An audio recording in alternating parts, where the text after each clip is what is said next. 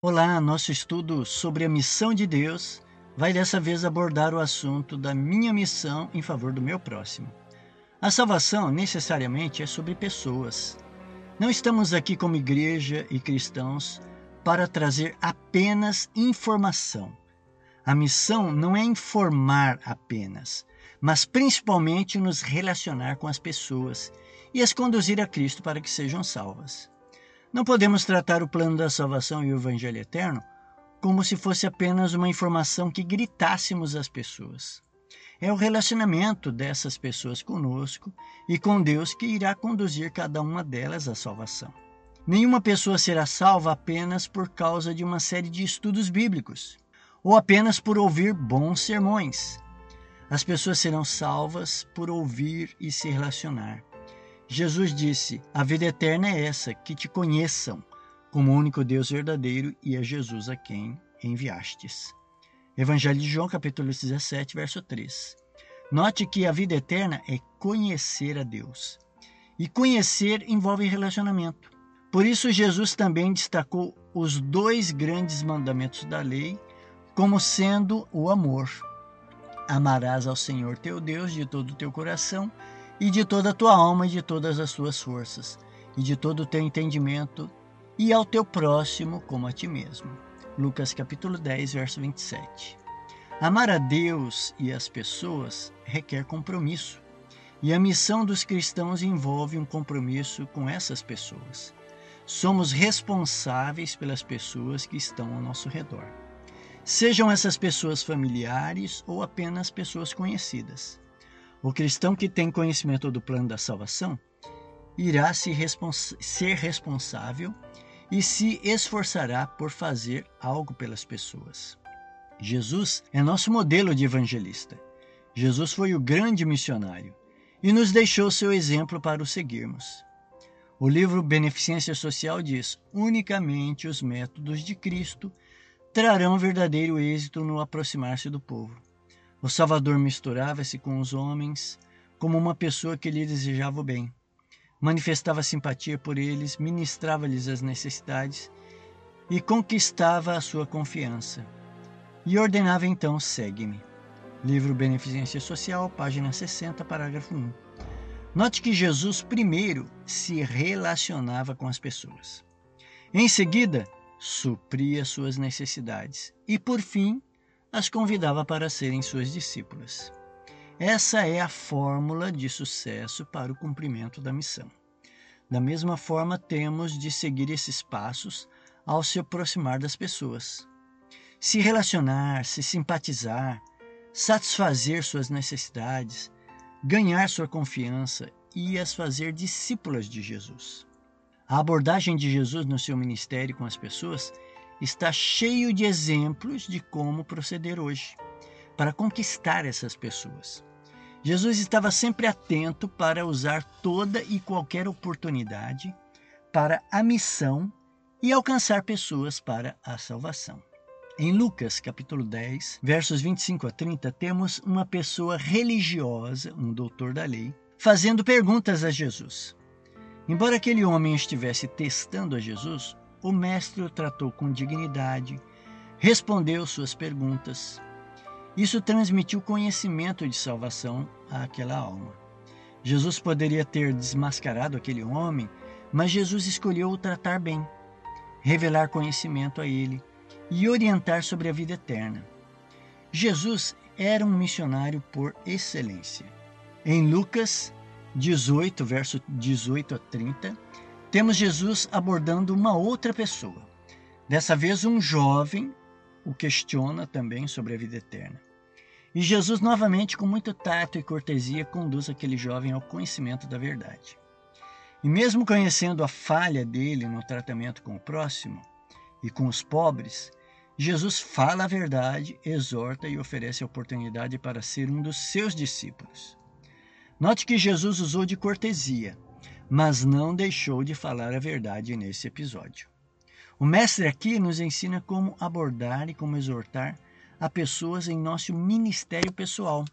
Em ambas as situações, Jesus ensinou a aqueles dois homens sobre a centralidade das Escrituras. Jesus dirigiu a ambos para os ensinos da lei e os orientou sobre a salvação e a vida eterna. E isso se refere ao contato que nós temos com as pessoas. A primeira experiência de Jesus foi com uma pessoa religiosa, culta. Esse segundo contato era com um jovem religioso também, mas com problemas espirituais. E as duas situações nos ensinam como abordar esse tipo de pessoa quando nós entrarmos em contato com elas. Um terceiro episódio, em Mateus capítulo 15, versos 21 a 28, Jesus agora aborda uma pagã, uma pessoa não religiosa uma mulher com fé e conceitos totalmente diferentes. Embora aquela mulher conhecesse a fama de Jesus e quisesse um benefício dele, a cura de sua filha, Jesus não agiu com preconceito, não desprezou aquela mulher e nem a mandou embora. Os discípulos fariam isso, mas Jesus não fez assim. Embora Jesus inicialmente simulasse a atitude de indiferença dos discípulos, Aquela mulher conhecia as atitudes e as ações milagrosas de Jesus. E ali, em uma terra pagã, Jesus deixou plantada a semente da verdade do Deus verdadeiro. Novamente, Jesus se relaciona com aquela mulher, conversa com ela, satisfaz sua necessidade, elogia sua fé. Jesus, em todo o seu ministério, elogiou duas pessoas, e os dois eram pagãos essa mulher e um centurião romano. Essa aproximação de outro pagão mostra outros detalhes do ministério pessoal de Jesus em favor das pessoas que estavam ao seu redor. Em Mateus capítulo 8, versos 5 a 13, encontramos esse relato. Esse homem, além de pagão, era um membro do exército romano, o que o fazia ser odiado dentro de Jerusalém. No entanto, Jesus revelou esse fato e o tratou com respeito e atendeu seu pedido. Quando o centurião pede a cura de seu servo, Jesus prontamente diz: Eu irei e lhe darei saúde. Verso 7. Jesus beneficiava as pessoas que estavam ao seu redor. Não media esforços e nem olhava a quem estava à sua frente. Ele ajudou esse homem romano destacado, mas também ajudava viúvas anônimas e desconhecidas. Jesus é nosso exemplo missionário e devemos seguir os métodos dele ao abordar esses diferentes tipos de pessoas. O quarto episódio que nos ajuda a entender as estratégias de Jesus foi com uma mulher viúva de uma cidade chamada Naim. Esse relato está em Lucas capítulo 7, versos 11 a 17.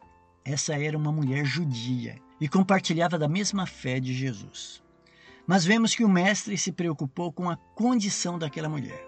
Uma viúva perder o filho era uma sentença de pobreza, fome e de uma vida de dificuldades. As mulheres judias não tinham profissão ou fonte de renda, a não ser a que vinham do seu círculo familiar. Aquela mulher havia perdido já o marido e agora perdia o filho. Era uma desgraça que ela estava vivenciando. E Jesus foi sensível à sua situação. Jesus ressuscitou aquele filho e devolveu dignidade àquela mulher. Nós hoje não temos o poder sobre a morte como Jesus possuía para ressuscitar pessoas. Nós podemos restaurar a situação de muitas pessoas de variadas formas. Podemos, através de nossa influência, conhecimento, tempo e recursos, ajudar a restaurar a condição de famílias ou pessoas que sofrem infortúnios. Isso faz parte da missão que os cristãos são chamados a fazer nesse mundo.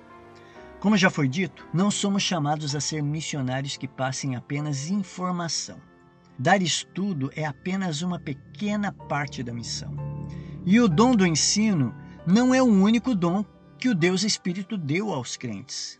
Há uma variedade de dons, há variedade de ministérios e uma variedade de realizações e ações na missão e na beneficência social que somos chamados a realizar. Repito, a missão não é apenas dar estudos ou pregar. Isso envolve apenas uma pequena parte da missão e dos nossos dons. Talvez estejamos atrasados em nossa missão local e na missão mundial como igreja, porque limitamos nossa missão e dons apenas a dar estudos. E isso é um equívoco enorme. E assim a missão no mundo segue sem ser concluída. O livro Serviço Cristão diz que o Salvador do mundo dedicou mais tempo e trabalho a curar os doentes de suas enfermidades do que a pregar. Sua última recomendação aos apóstolos, seus representantes na terra, foi que pusessem as mãos sobre os enfermos para que sarassem. Quando o Mestre vier, ele vai louvar aqueles que visitaram os doentes, aliviaram as necessidades dos sofredores. Livro Serviço Cristão, página 100, parágrafo 5. Como igreja, não estamos seguindo a última recomendação de Jesus em desenvolver nossa missão entre os doentes e os que precisam de cura. A reforma de saúde é ignorada até pelos próprios cristãos adventistas. E muito menos essa reforma de saúde é aplicada à missão. Mas Jesus mais curou do que pregou.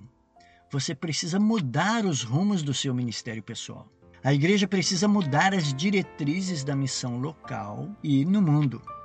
Note que nós temos vários dons e cada pessoa possui um diferente dom do outro.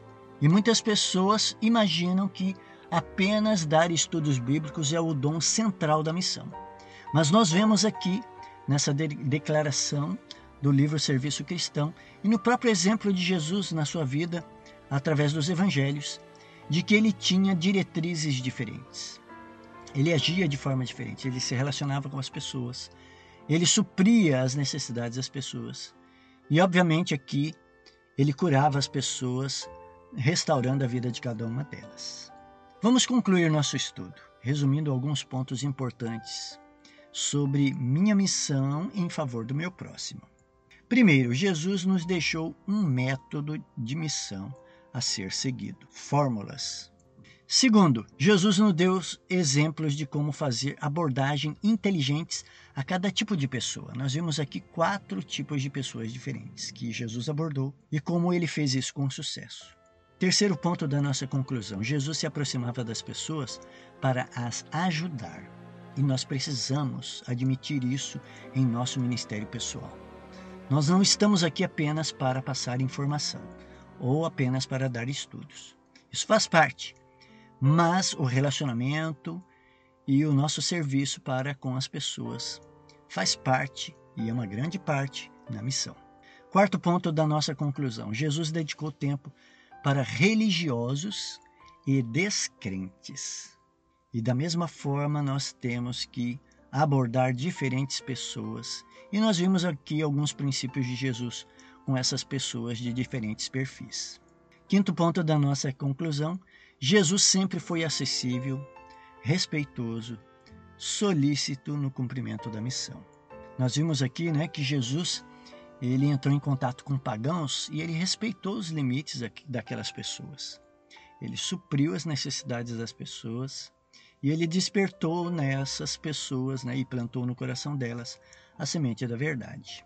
O sexto e último ponto da nossa conclusão é que Jesus é o nosso exemplo. Ele é um missionário por excelência. Espero que você tenha desenvolvido aqui um bom estudo a fim de aplicar no seu ministério pessoal e na sua vida da missão da igreja esses princípios que Jesus nos passou.